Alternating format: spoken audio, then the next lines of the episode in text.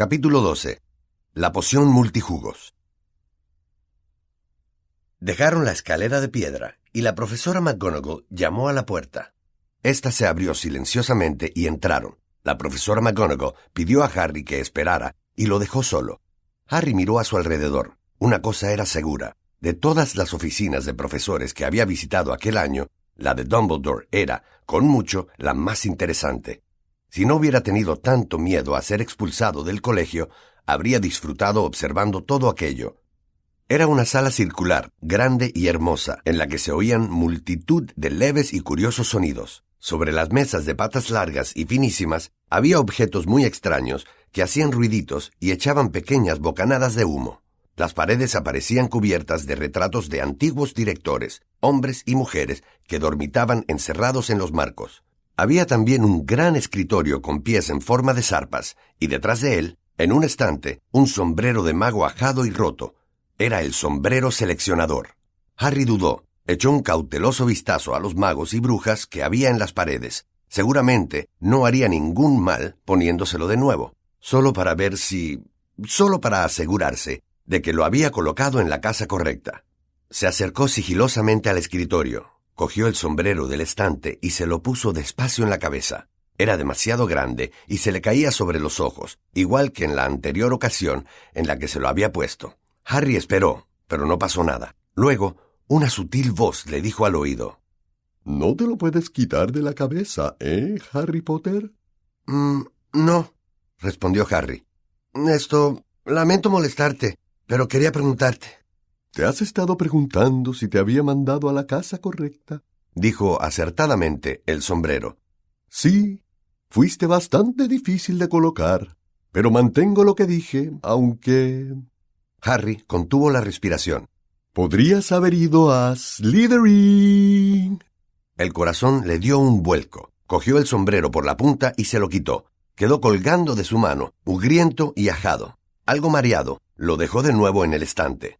Te equivocas, dijo en voz alta al inmóvil y silencioso sombrero. Este no se movió. Harry se separó un poco sin dejar de mirarlo. Entonces un ruido como de arcadas le hizo darse la vuelta completamente. No estaba solo. Sobre una percha dorada, detrás de la puerta, había un pájaro de aspecto decrépito que parecía un pavo medio desplumado. Harry lo miró, y el pájaro le devolvió una mirada torva, emitiendo de nuevo su particular ruido. Parecía muy enfermo, tenía los ojos apagados y, mientras Harry lo miraba, se le cayeron otras dos plumas de la cola. Estaba pensando que lo único que le faltaba era que el pájaro de Dumbledore se muriera mientras estaba con él a solas en la oficina, cuando el pájaro comenzó a arder. Harry profirió un grito de horror y retrocedió hasta el escritorio. Buscó por si hubiera cerca un vaso con agua, pero no vio ninguno. El pájaro, mientras tanto, se había convertido en una bola de fuego, Emitió un fuerte chillido, y un instante después no quedaba de él más que un montoncito humeante de cenizas en el suelo. La puerta de la oficina se abrió. Entró Dumbledore con aspecto sombrío. Profesor, dijo Harry nervioso.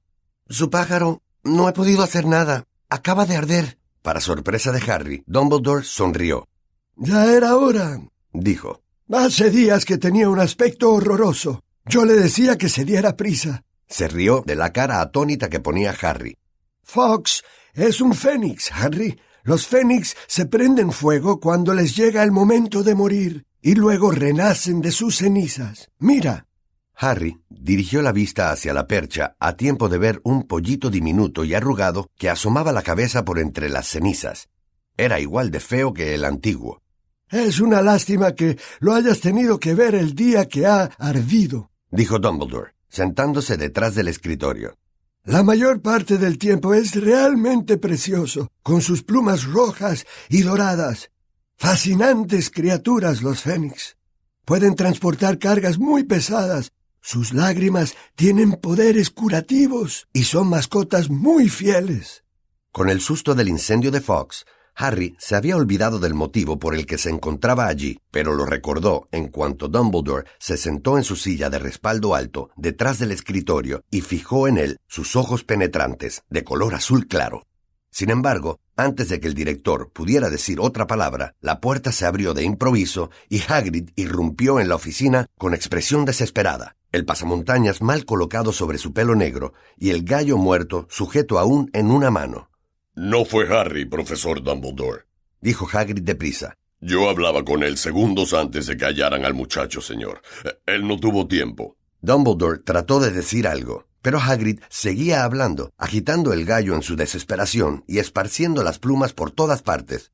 No puede haber sido él. Lo juraré ante el ministro de magia si es necesario. Hagrid, yo... Usted se confunde de chico. Yo sé que Harry nunca... Hagrid, dijo Dumbledore con voz potente. Yo no creo que Harry atacara a esas personas. Ah, no, dijo Hagrid, y el gallo dejó de balancearse a su lado. Bueno, en ese caso, esperaré fuera, señor director. Y con cierto apuro salió de la oficina. ¿Usted no cree que fui yo, profesor? repitió Harry, esperanzado, mientras Dumbledore limpiaba la mesa de plumas. No, Harry, dijo Dumbledore, aunque su rostro volvía a ensombrecerse. Pero aún así, quiero hablar contigo. Harry aguardó con ansia, mientras Dumbledore lo miraba juntando las yemas de sus largos dedos. Quiero preguntarte, Harry, si hay algo que te gustaría contarme, dijo con amabilidad. Lo que sea. Harry no supo qué decir. Pensó en Malfoy gritando. Los próximos serán los sangre sucia. Y en la poción multijugos, que hervía a fuego lento en el baño de Martel la Llorona. Luego pensó en la voz que no salía de ningún sitio, oída en dos ocasiones, y recordó lo que Ron le había dicho. Oír voces que nadie más puede oír no es buena señal ni siquiera en el mundo de los magos. Pensó también en lo que todo el mundo comentaba sobre él, y en su creciente temor a estar de alguna manera relacionado con Salazar Slytherin. No, respondió Harry. No tengo nada que contarle. La doble agresión contra Justin y Nick casi decapitado convirtió en auténtico pánico lo que hasta aquel momento había sido inquietud. Curiosamente, resultó ser el destino de Nick casi decapitado lo que preocupaba más a la gente. Se preguntaban unos a otros qué era lo que podía hacer aquello a un fantasma. ¿Qué terrible poder podía afectar a alguien que ya estaba muerto? Casi hubo una estampida para reservar sitio en el expreso de Hogwarts y así poder volver a casa en Navidad. Si sigue así la cosa, solo nos quedaremos nosotros, dijo Ron a Harry y Hermione. Nosotros, Malfoy, Crabbe y Goyle serán unas vacaciones deliciosas. Crabbe y Goyle, que siempre hacían lo mismo que Malfoy, habían firmado también para quedarse en vacaciones. Pero Harry estaba contento de que la mayor parte de la gente se fuera. Estaba harto de que se hicieran a un lado cuando circulaba por los pasillos, como si fueran a salirle colmillos o a escupir veneno. Harto de que a su paso los demás murmuraran, los señalaran y hablaran en voz baja.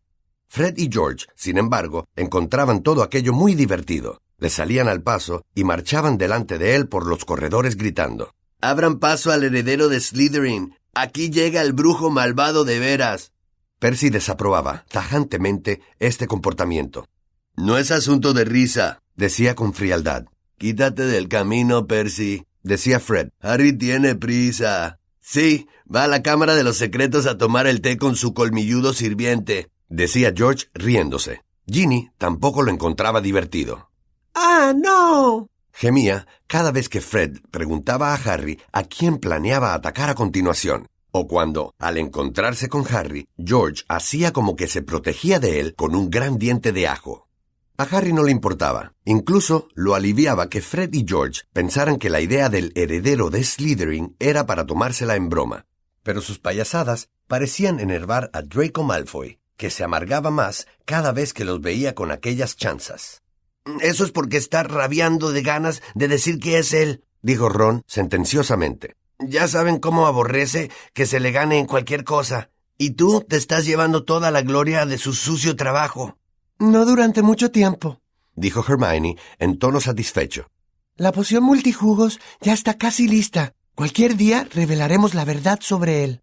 Por fin concluyó el trimestre, y sobre el colegio cayó un silencio tan vasto como la nieve en los campos. Más que lúgubre, a Harry le pareció tranquilizador, y se alegró de que él, Hermione y los Weasley pudieran gobernar la torre de Gryffindor, lo que quería decir que podían jugar a los naipes explosivos dando gritos y sin molestar a nadie, o podían batirse en privado. Fred, George y Ginny habían preferido quedarse en el colegio a ir a visitar a Bill a Egipto con sus padres. Percy, que desaprobaba lo que llamaba su infantil comportamiento, no pasaba mucho tiempo en la sala común de Gryffindor. Ya les había dicho, en su tono presuntuoso, que se quedaba en Navidad porque era el deber de un prefecto ayudar a los profesores durante los periodos difíciles. Amaneció el día de Navidad, frío y blanco.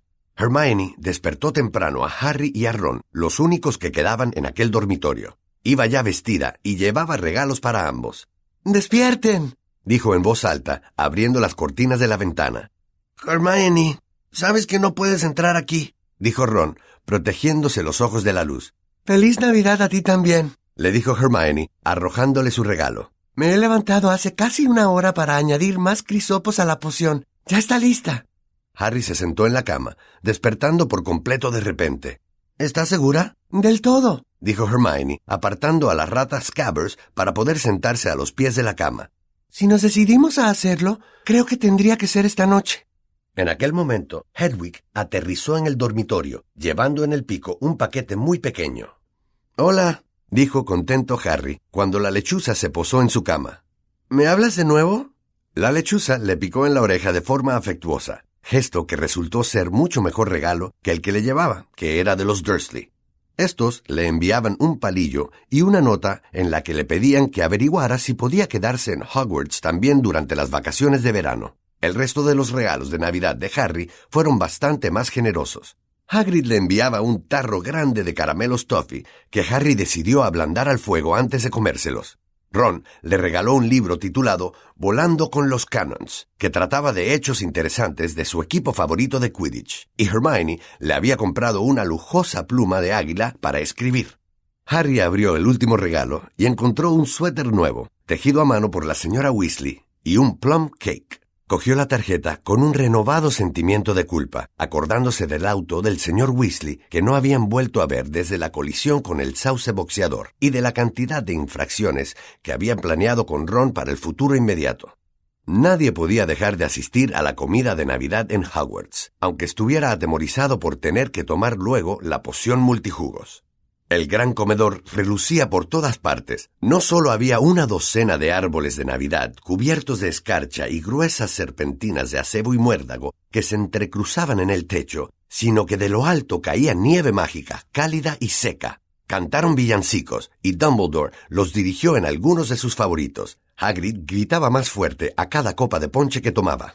Percy, que no se había dado cuenta de que Fred le había encantado su insignia de prefecto, en la que ahora podía leerse cabeza de chorlito, no paraba de preguntar a todos de qué se reían. Harry ni siquiera se preocupaba por los insidiosos comentarios que desde la mesa de Slytherin hacía Draco Malfoy en voz alta sobre su nuevo suéter.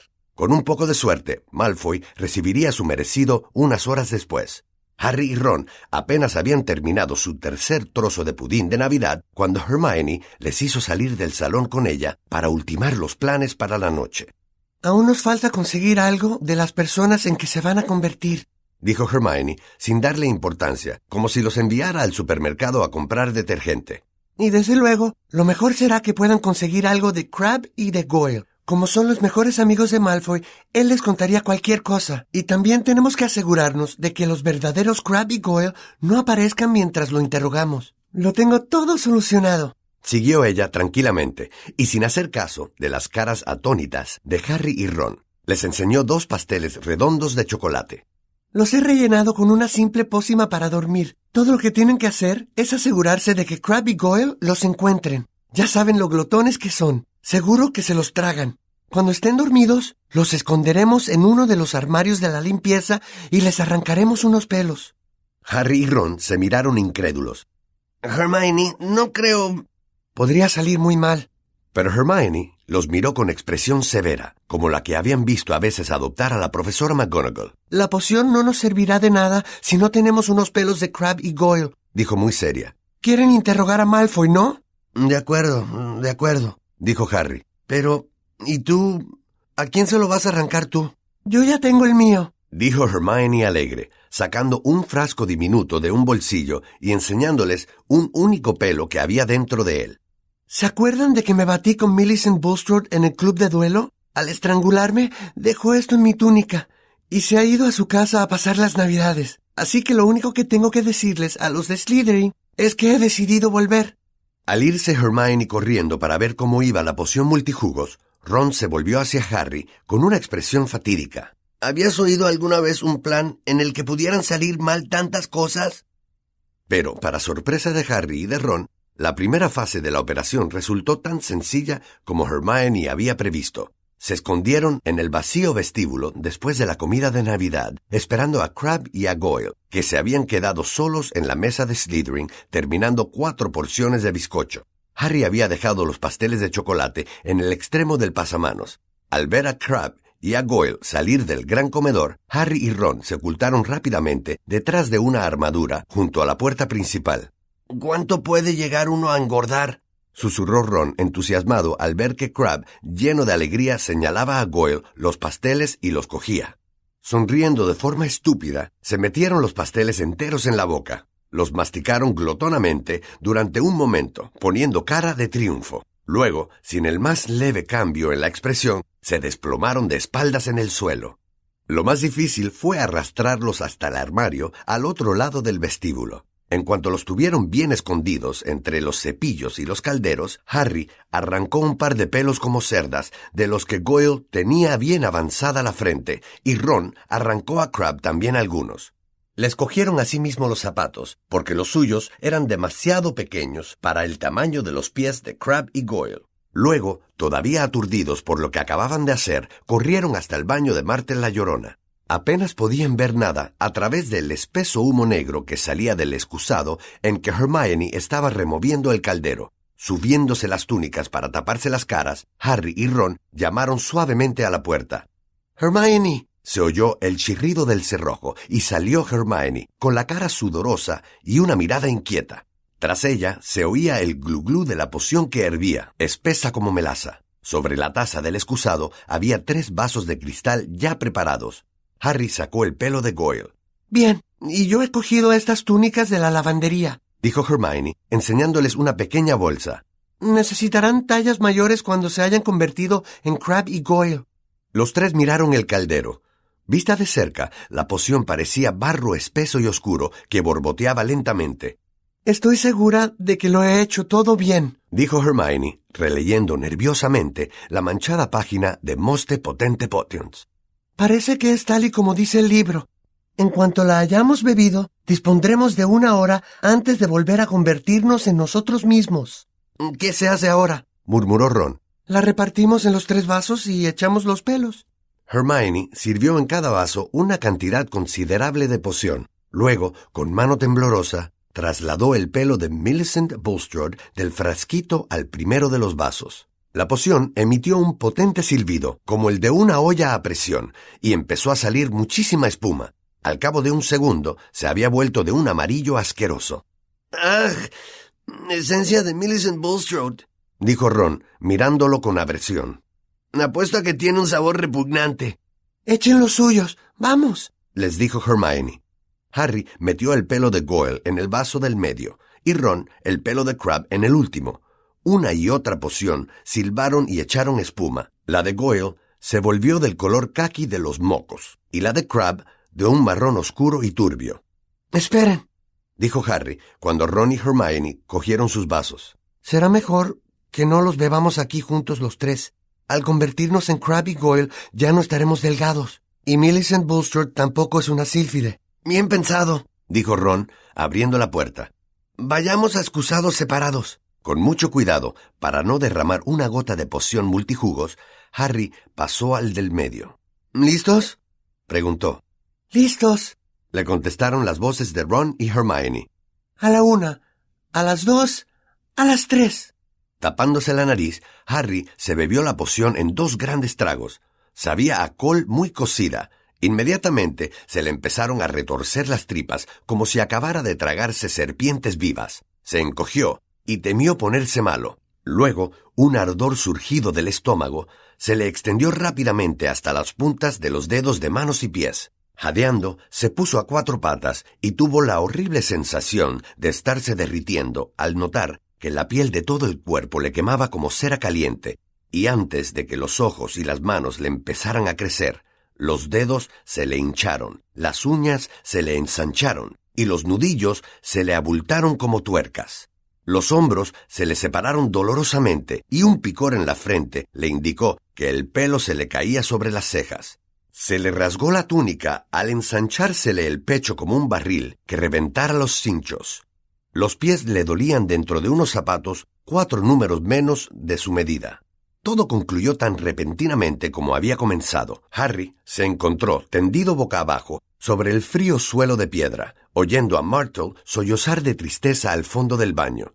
Con dificultad se desprendió de los zapatos y se puso de pie. O sea, que así se sentía uno siendo Goyle. Con una gran mano temblorosa se desprendió de su antigua túnica, que le quedaba a un palmo de los tobillos. Se puso la otra y se abrochó los zapatos de Goyle, que eran como barcas. Se llevó una mano a la frente para retirarse el pelo de los ojos y se encontró solo con unos pelos cortos, como cerdas, que le nacían en la misma frente. Entonces comprendió que las gafas le nublaban la vista, porque obviamente Goyle no las necesitaba. Se las quitó y preguntó. ¿Están bien? De su boca surgió la voz baja y áspera de Goyle. Sí, contestó, proveniente de su derecha, el gruñido de Crab. Harry abrió su puerta y se acercó al espejo quebrado. Goyle le devolvió la mirada con ojos apagados y hundidos en las cuencas. Harry se rascó una oreja, tal como hacía Goyle. Se abrió la puerta de Ron. Se miraron. Salvo por estar pálido y asustado, Ron era idéntico a Crab en todo, desde el pelo cortado con tazón hasta los largos brazos de gorila. Es increíble, dijo Ron, acercándose al espejo y pinchando con el dedo la nariz chata de Crab. Increíble.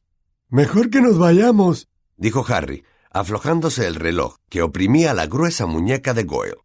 Aún tenemos que averiguar dónde se encuentra la sala común de Slytherin. Espero que demos con alguien a quien podamos seguir hasta allí. Ron dijo contemplando a Harry. No sabes lo raro que se me hace ver a Goyle pensando. Golpeó en la puerta de Hermione. Vamos, tenemos que irnos. Una voz aguda le contestó. Me... me temo que no voy a poder ir. Vayan ustedes sin mí. Hermione, ya sabemos que Millicent Bulstrode es fea. Nadie va a saber que eres tú. No, de verdad, no puedo ir. Dense prisa ustedes, no pierdan tiempo. Harry miró a Ron, desconcertado. Pareces Goyle, dijo Ron. Siempre pone esta cara cuando un profesor pregunta. Hermione, ¿estás bien? preguntó Harry a través de la puerta. Sí, estoy bien, váyanse. Harry miró el reloj. Ya habían transcurrido cinco de sus preciosos sesenta minutos.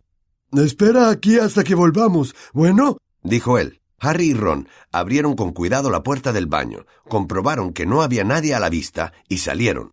No muevas así los brazos, susurró Harry a Ron. ¿Eh? Crab los mantiene rígidos. ¿Así? Sí, mucho mejor. Bajaron por la escalera de mármol. Lo que necesitaban en aquel momento era a alguien de Slytherin a quien pudieran seguir hasta la sala común, pero no había nadie por allí. ¿Tienes alguna idea? susurró Harry. Cuando los de Slytherin bajan a desayunar, creo que vienen de por allí, dijo Ron, señalando con un gesto de la cabeza la entrada de las mazmorras. Apenas había terminado de decirlo cuando una chica de pelo largo rizado salió de la entrada. Perdona, le dijo Ron, yendo deprisa hacia ella. Se nos ha olvidado por dónde se va a nuestra sala común. Me parece que no les entiendo, dijo la chica, muy erguida. ¿Nuestra sala común? Yo soy de Ravenclaw y se alejó volviendo recelosa la vista hacia ellos. Harry y Ron bajaron corriendo los escalones de piedra y se internaron en la oscuridad. Sus pasos resonaban muy fuerte cuando los grandes pies de Crab y Goyle golpeaban contra el suelo, pero temían que la cosa no resultara tan fácil como se habían imaginado. Los laberínticos corredores estaban desiertos. Fueron bajando más y más pisos, mirando constantemente sus relojes para comprobar el tiempo que les quedaba. Después de un cuarto de hora, cuando ya estaban empezando a desesperarse, oyeron un ruido delante. ¡Eh! exclamó Ron, emocionado. ¡Uno de ellos! La figura salía de una sala lateral. Sin embargo, después de acercarse a toda prisa, se les cayó el alma a los pies. No se trataba de nadie de Slytherin. Era Percy. ¿Qué haces aquí abajo? le preguntó Ron con sorpresa. Percy lo miró ofendido. Eso, contestó fríamente. No es asunto de tu incumbencia. Tú eres Crab, ¿no? Eh, Sí, respondió Ron. Bueno, vayan a sus dormitorios, dijo Percy con severidad. En estos días no es muy prudente merodear por los corredores. Pues tú lo haces, señaló Ron. Yo, dijo Percy, dándose importancia. Soy un prefecto. Nadie va a atacarme. Repentinamente resonó una voz detrás de Harry y Ron. Draco Malfoy caminaba hacia ellos, y por primera vez en su vida a Harry le encantó verlo. Están ahí, dijo él mirándolos. ¿Se han pasado todo el tiempo en el gran comedor poniéndose como cerdos? Los estaba buscando, quería enseñarles algo realmente divertido. Malfoy echó una mirada fulminante a Percy. ¿Y tú qué haces aquí abajo, Weasley? le preguntó con aire despectivo. Percy se ofendió aún más. Tendrías que mostrar un poco más de respeto a un prefecto, dijo. No me gusta ese tono. Malfoy lo miró despectivamente e indicó a Harry y a Ron que lo siguieran. A Harry casi se le escapa disculparse ante Percy, pero se dio cuenta justo a tiempo. Él y Ron salieron a toda prisa detrás de Malfoy, que les decía, mientras tomaban el siguiente corredor. Ese Peter Weasley. Percy. le corrigió automáticamente Ron. Como sea, dijo Malfoy. He notado que últimamente entra y sale mucho por aquí, a hurtadillas, y apuesto a que sé qué es lo que pasa. Cree que va a agarrar al heredero de Slytherin él solito. Lanzó una risotada breve y burlona. Harry y Ron intercambiaron miradas de emoción. Malfoy se detuvo ante un trecho de muro descubierto y lleno de humedad. ¿Cuál es la nueva contraseña? preguntó a Harry. Eh. dijo este. Ah, ya, sangre limpia, dijo Malfoy, sin escuchar, y se abrió una puerta de piedra disimulada en la pared.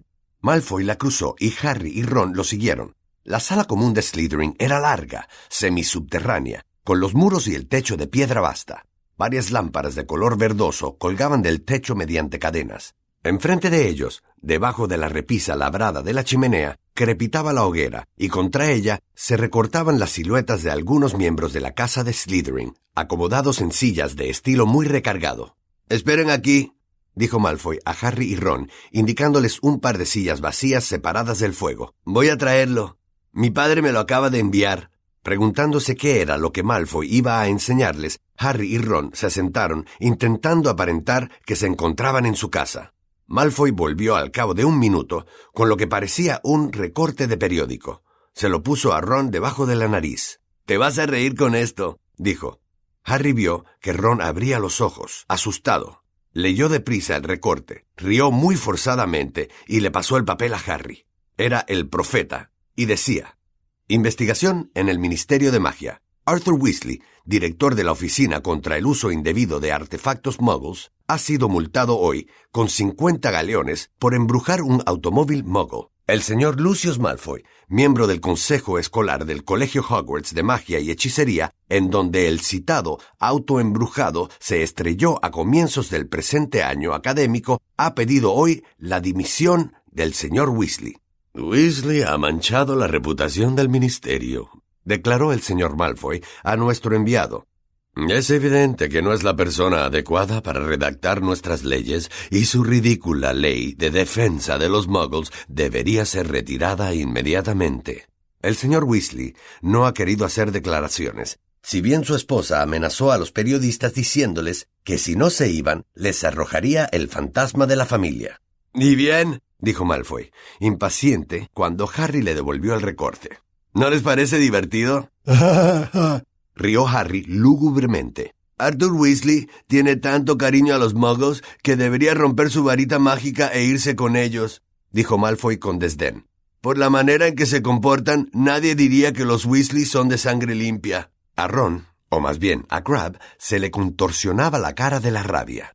¿Qué te pasa, Crab? dijo Malfoy bruscamente. Me duele el estómago, gruñó Ron. Bueno, pues ve a la enfermería y dales a todos esos sangre sucia una patada de mi parte, dijo Malfoy riéndose. ¿Saben qué? Me sorprende que el profeta aún no haya dicho nada de todos esos ataques, continuó diciendo pensativamente. Supongo que Dumbledore está tapándolo todo. Si no para la cosa pronto, tendrá que dimitir. Mi padre dice siempre que la dirección de Dumbledore es lo peor que le ha ocurrido nunca a este colegio. Le gustan los que vienen de familia Muggle. Un director decente no habría admitido nunca una basura como el Creepy ese. Malfoy empezó a sacar fotos con una cámara imaginaria, imitando a Colin, cruel pero acertadamente. Potter, ¿puedo sacarte una foto, Potter? ¿Me concedes un autógrafo? ¿Puedo lamerte los zapatos, Potter, por favor? Bajó las manos y se quedó mirando a Harry y a Ron. ¿Qué les pasa a ustedes dos? Demasiado tarde, Harry y Ron se rieron a la fuerza. Sin embargo, Malfoy pareció satisfecho. Quizá Crab y Goyle fueran siempre lentos para comprender las gracias. San Potter, el amigo de los sangre sucia, dijo Malfoy lentamente. Ese es otro de los que no tienen verdadero sentimiento de mago. De lo contrario, no iría por ahí con esa sangre sucia presuntuosa que es Granger. Y creen que él es el heredero de Slytherin. Harry y Ron estaban con el corazón en un puño. Quizá a Malfoy le faltaban unos segundos para decirles que el heredero era él. Pero en aquel momento... Me gustaría saber quién es, dijo Malfoy petulante. Podría ayudarle. A Ron se le quedó la boca abierta, de manera que la cara de Crab parecía aún más idiota de lo usual. Afortunadamente Malfoy no se dio cuenta, y Harry, pensando rápido, dijo Debes de tener una idea de quién hay detrás de todo esto. Ya sabes que no, Goyle. ¿Cuántas veces tengo que decírtelo? dijo Malfoy bruscamente. Y mi padre tampoco quiere contarme nada sobre la última vez que se abrió la Cámara de los Secretos, aunque sucedió hace cincuenta años, y por tanto antes de su época. Él lo sabe todo sobre aquello, pero dice que la cosa se mantuvo en secreto y asegura que resultaría sospechoso si yo supiera demasiado. Pero sé algo. La última vez que se abrió la Cámara de los Secretos murió un sangre sucia. Así que supongo que solo es cuestión de tiempo que muera otro esta vez. Espero que sea Granger, dijo con deleite. Ron apretaba los grandes puños de Crab, dándose cuenta de que todo se echaría a perder si pegaba a Malfoy. Harry le dirigió una mirada de aviso y dijo ¿Sabes si cogieron al que abrió la cámara la última vez? Sí, quienquiera que fuera lo expulsaron, dijo Malfoy. Aún debe estar en Azkaban. ¿En Azkaban? preguntó Harry sin entender. Claro, en Azkaban, la prisión mágica, Goyle, dijo Malfoy, mirándolo sin dar crédito a su torpeza. La verdad es que si fueras más lento irías para atrás. Se movió nervioso en su silla y dijo Mi padre dice que tengo que mantenerme al margen y dejar que el heredero de Slytherin haga su trabajo. Dice que el colegio tiene que librarse de toda esa infecta sangre sucia, pero que yo no debo mezclarme. Naturalmente, él ya tiene bastantes problemas por el momento. ¿Saben que el Ministerio de Magia registró nuestra casa la semana pasada? Harry intentó que la inexpresiva cara de Goyle mostrara algo de preocupación. Sí, dijo Malfoy. Por suerte no encontraron gran cosa. Mi padre posee algunos objetos de artes oscuras muy valiosos, pero afortunadamente nosotros también tenemos nuestra propia cámara secreta debajo del suelo del salón. ¡Ah! exclamó Ron. Malfoy lo miró. Harry hizo lo mismo. Ron se puso rojo, incluso el pelo se le volvió un poco rojo. También se le alargó la nariz. La hora de que disponían llegaba a su fin, de forma que Ron estaba empezando a convertirse en sí mismo, y a juzgar por la mirada de horror que dirigía a Harry, a éste le estaba sucediendo lo mismo. Se pusieron de pie de un salto. Necesito algo para el estómago, gruñó Ron y sin más preámbulos echaron a correr a lo largo de la sala común de Slytherin, lanzándose contra el muro de piedra y metiéndose por el corredor, y deseando desesperadamente que Malfoy no se hubiera dado cuenta de nada. Harry podía notarse los pies sueltos dentro de los grandes zapatos de Goyle, y tuvo que levantarse los bordes de la túnica al hacerse más pequeño.